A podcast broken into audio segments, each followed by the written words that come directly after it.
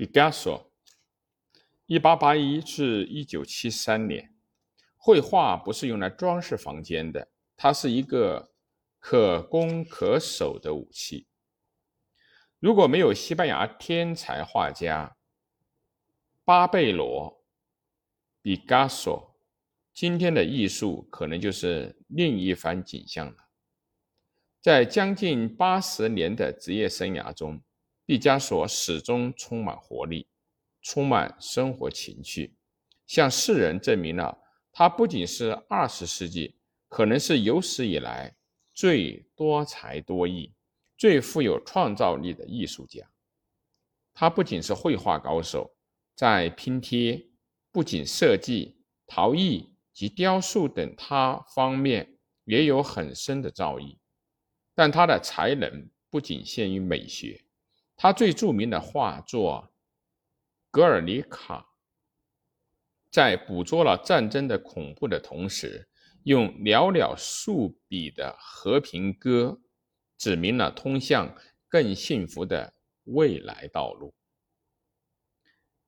毕加索生于马拉加一个充满艺术氛围但又传统的家庭，受到父亲的熏陶，他很小就展现出非凡的绘画天赋。十岁时，十四岁的时候，已经有了自己的工作室，举办过公开的展览，并受到评论家的一致好评。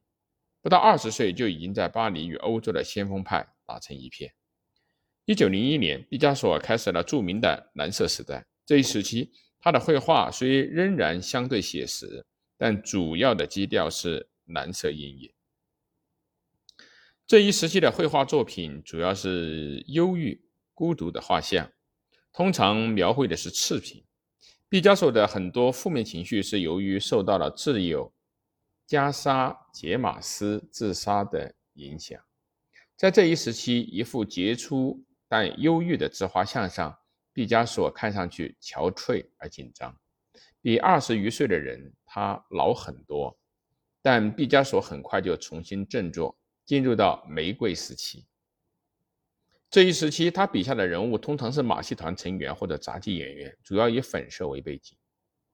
一九零七年，艾塞受塞尚和非洲面具的影响，毕加索开始大胆地在新方向上尝试，创作了现代派的第一件杰作《亚维农的少女》。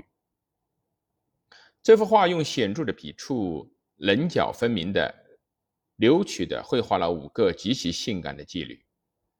由此，毕加索和追求个人原创的乔治·布拉克一起创立了立体派，在画布上捕捉物体精髓的一种全新模式，摒弃传统视角，追求多重视角，仿佛同时也有很多不同观角度去观察物体。这是一种革命性的看待事物的方法。毕加索说：“我是依我所想来画对象，而不是依我所见。”来画的。继立体主义时期以后，毕加索转向新古典主义时期。这一时期，他以地中海为背景，创作了很多里程碑式的人物，部分是受安格尔和雷诺阿的影响。随后，在二十世纪二十年代和三十年代，他跟超现实运动主义有着千丝万缕的联系，进一步实践了人脸和人物的扭曲画法，探索对性的描绘。凭想象力创造出很多奇特的画作。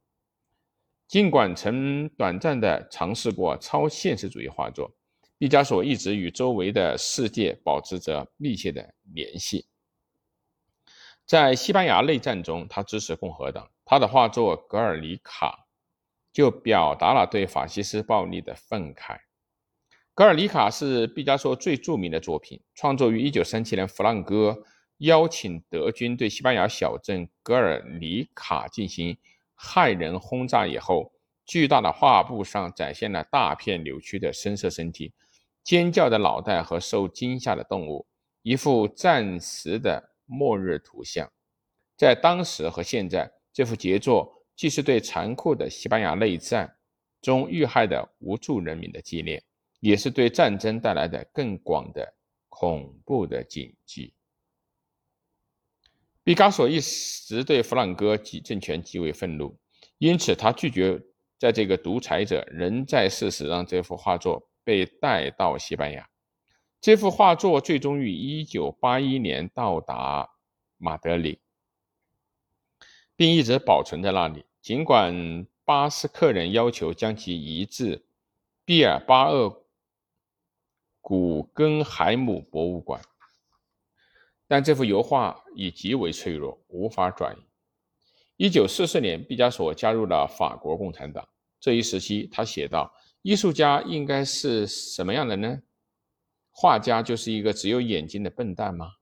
音乐家只有耳朵吗？诗人只有在内心最深处有着韵律吗？恰恰相反，艺术家同时还是一个政治存在。他对受压迫阶级始终饱含同情。”一九四九年。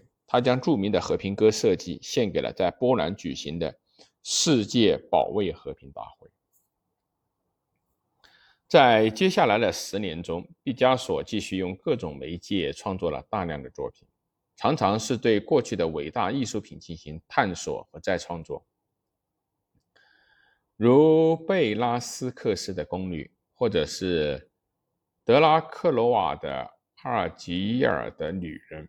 那时。他也只是在世的最著名的艺术家，美术馆和富有的私人收藏家都花大价钱购买他的画作。有时他在纸巾上画上寥寥数笔，就能够抵掉餐厅的天价账单。在他漫长的职业生涯中，毕加索对生活和生活中的各种乐趣充满了热情。多年来，他和妻子和情妇一个接一个，同时有时同时有几个。